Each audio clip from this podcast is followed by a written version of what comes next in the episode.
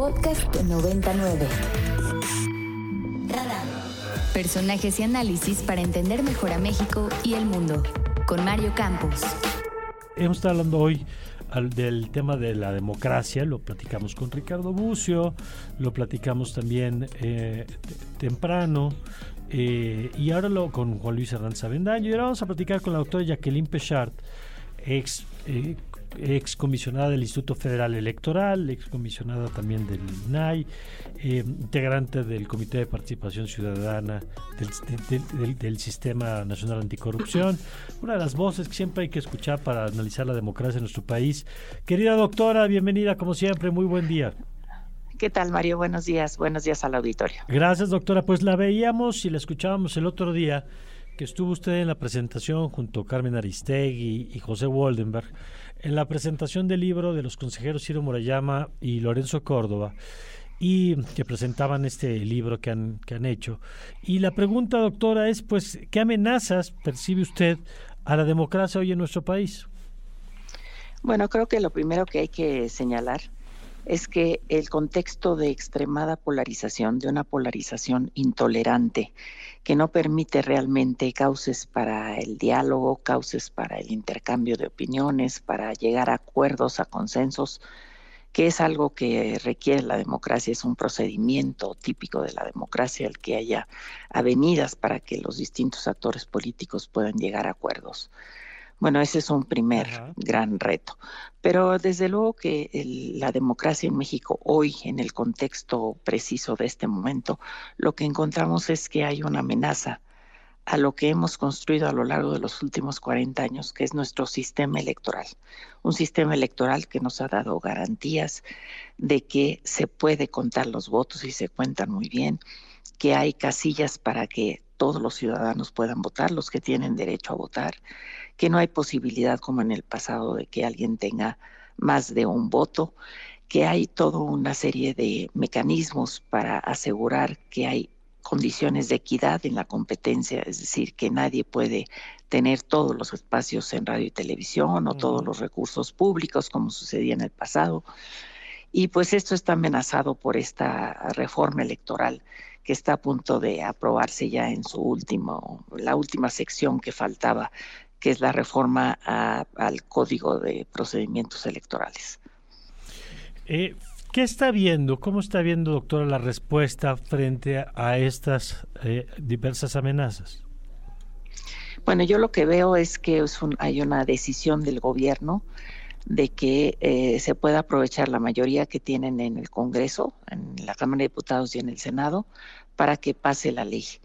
Es una ley que es un, es una iniciativa que no se ha discutido con la oposición, a diferencia de las leyes anteriores que siempre fueron producto de un acuerdo entre las fuerzas políticas, porque se trata ni más ni menos de que las reglas sobre cómo se accede al poder. Entonces, si no tenemos un acuerdo entre las distintas fuerzas para lograr estas reglas, reglas consentidas, digamos, y reglas sobre todo que garanticen el voto, que garanticen la integridad del voto y que garanticen que hay condiciones de competencia, que no hay una fuerza política que tenga todos los digamos, todos los recursos en su mano como para poder ganar inevitablemente. Eso era parte del pasado, eso lo dejamos atrás hace 25 años y creo que lo que estamos viendo es una determinación del gobierno de la República y del presidente de que esta reforma pase y es una reforma que dinamitaría toda la estructura del Instituto Nacional Electoral. Impediría que incluso que pudiera haber elecciones. Entonces, realmente estamos enfrentando una situación de riesgo muy, muy grave. ¿Cómo ve el escenario político eh, para el 23, el 24? en caso de que estos llamados de atención no sean escuchados. Eh, ¿Cómo se ve, se perfila la contienda, de la disputa, no solo de la presidencia, sino la renovación del Congreso, nueve gubernaturas y una cantidad importante también de alcaldías y, y de toda su estructura? Efectivamente, va a ser una elección pues monumental porque los 32 estados van a tener relevos en sus en sus distintos órganos de gobierno y de representación. Entonces el escenario que yo veo es un escenario en donde por un lado hay intentos de formar una coalición opositora que surge justamente de esta dificultad para que pueda haber una conversación pública, para que pueda haber un, intercambio de distintas voces. Y sin embargo en esa coalición pues hay también eh, problemas para que se mantenga la coalición, para que haya acuerdos en que estén todas las distintas partes en, pues en posibilidad de, estar juntos. Pero yo lo que veo como buena noticia es que hay una disposición y una decisión de la sociedad civil, de organizaciones de la sociedad civil, ya estas ochenta y tantas organizaciones que han salido a decir que es una mala reforma electoral, que no es una reforma electoral para fortalecer los mecanismos democráticos, sino que es una reforma regresiva. Y también lo que veo es pues una decisión de la sociedad civil para defender los espacios democráticos. Entonces creo que es un escenario, digamos, ominoso por un lado, pero por otro lado venturoso en cuanto a la decisión que tienen las distintas organizaciones de la sociedad civil de, participar y de estar ahí. Finalmente, doctora Jacqueline Pechard, uno de los escenarios que lo han puesto en la mesa los propios consejeros electorales, que hay que decir que además en este caso ha sido por unanimidad la postura de los 11 consejeros y consejeras, es. llevar el tema a los recursos legales y pues no pocos ven que terminará siendo el fiel de la balanza la Suprema Corte.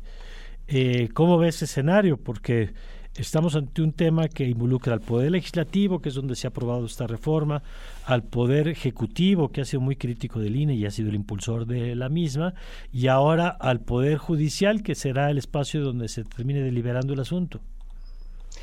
Sí, de acuerdo, lo que está en, digamos, lo que está en juego es cómo funciona nuestra división de poderes, es decir, la independencia del Poder Judicial en su conjunto, no solamente de la Suprema Corte, y pues sí, está en man, bastará en, estará en manos de la, de la Corte porque yo veo con dificultad que el Senado pudiera, eh, digamos, abrir un espacio para que se discutiera la reforma y para que no se aprobara en los términos en que está actualmente. Entonces, creo que lo que está en juego es esa división de poderes. Bueno, pues le agradezco, doctora, como siempre, que nos tome esta llamada. Al contrario, Mario, muchas gracias. Gracias, la Buenos días. Jacqueline Pechard, eh, politóloga, quien siempre hay que escuchar en estos temas. Para más contenidos como este, descarga nuestra aplicación disponible para Android y iOS o visita ibero909.fm.